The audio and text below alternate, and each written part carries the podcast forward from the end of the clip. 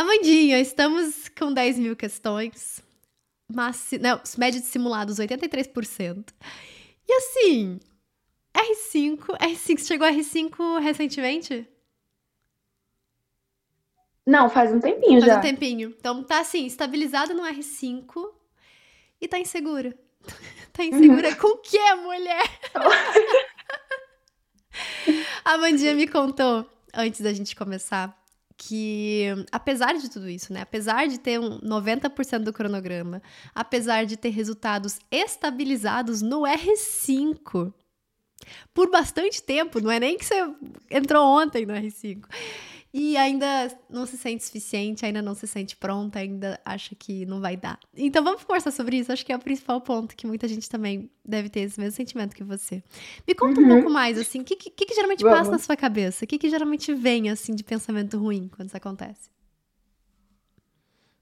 Uh, é porque, assim, ano passado eu tava, de certa forma, confiante, mesmo que hoje eu veja que eu não fiz nem metade do que eu tô fazendo.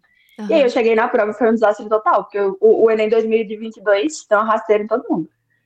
E aí, meu medo é chegar lá de novo achando que eu tô pronta mais uma vez e de novo não conseguir o que eu acho, porque na hora também eu fico bem nervosa, assim. Sim, tô entendendo. E é uma das coisas que eu sempre falo para qualquer R5, né? A prova não te derruba mais.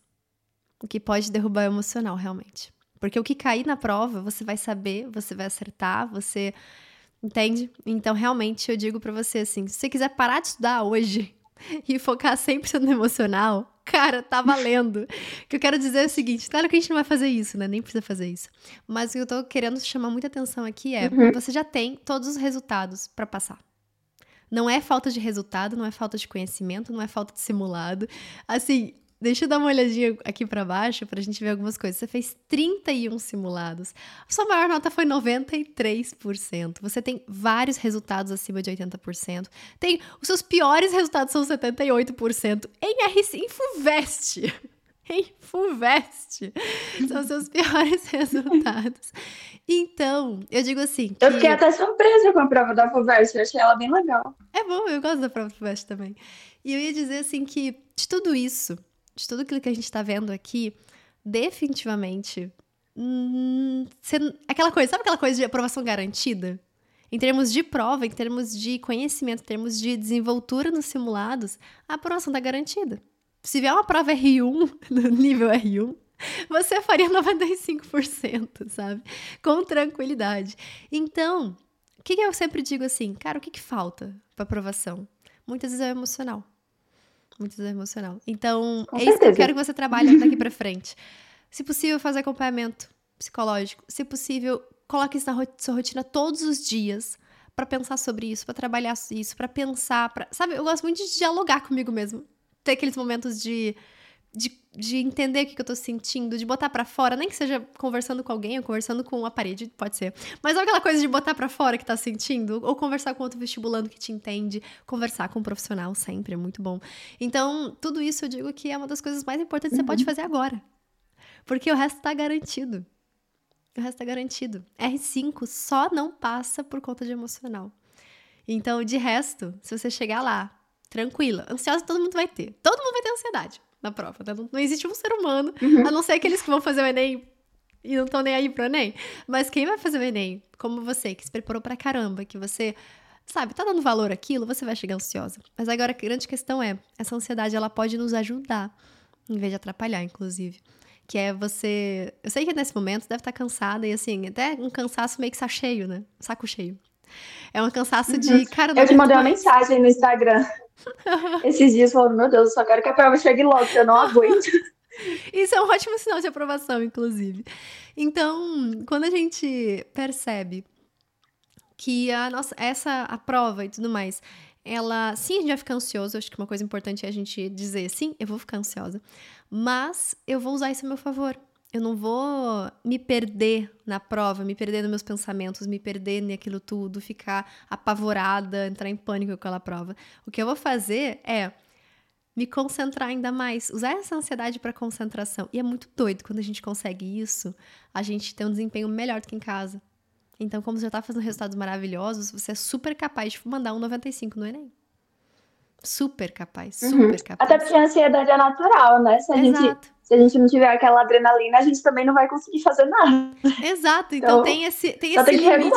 Exatamente isso, exatamente isso. E eu digo assim que para você hoje é a única coisa que, que não é que tem que falta, mas que a gente pode se, se concentrar nisso. O seu foco hoje não tem nada a ver com mitocôndria.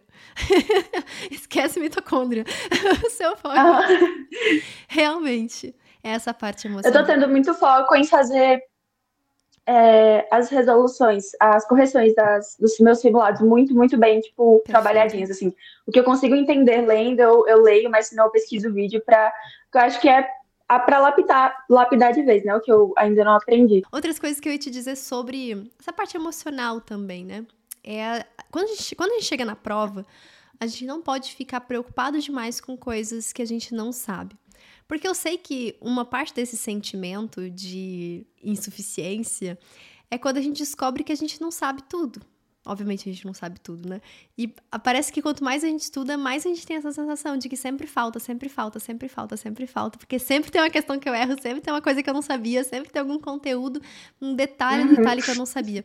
Então, uma tendência na prova também em relação emocional é a gente hum, bater o olho no negócio e ficar com medo. Medo, de, medo da gente não saber. Né? E medo da gente falar, meu Deus, uhum. mas eu deveria saber isso e eu não sei poxa, acabou. Sabe? Então, uma das coisas que eu também tive como é. mentalidade na hora da prova era chegar lá e falar: Sara, se você não souber, ninguém mais sabe. Um pouco, parece um pouco, como é que se diz, arrogante, né? Mas, cara, é isso. É, a mentalidade que a gente tem que ter na prova. A gente tem que chegar a pessoa mais arrogante do universo. Tem Aqui, assim. né? No, no treinamento, claro, você tem que ser a pessoa mais humilde para aprender, para aceitar o erro e tudo mais. Mas na prova, você fala: se eu não sei, ninguém sabe. Então eu vou fazer essa questão considerando isso, que eu não precisava saber dessa informação, vou fazer a questão com o conhecimento que eu sei, porque eu sei tudo. Sério, seja a pessoa mais insuportável no dia da prova.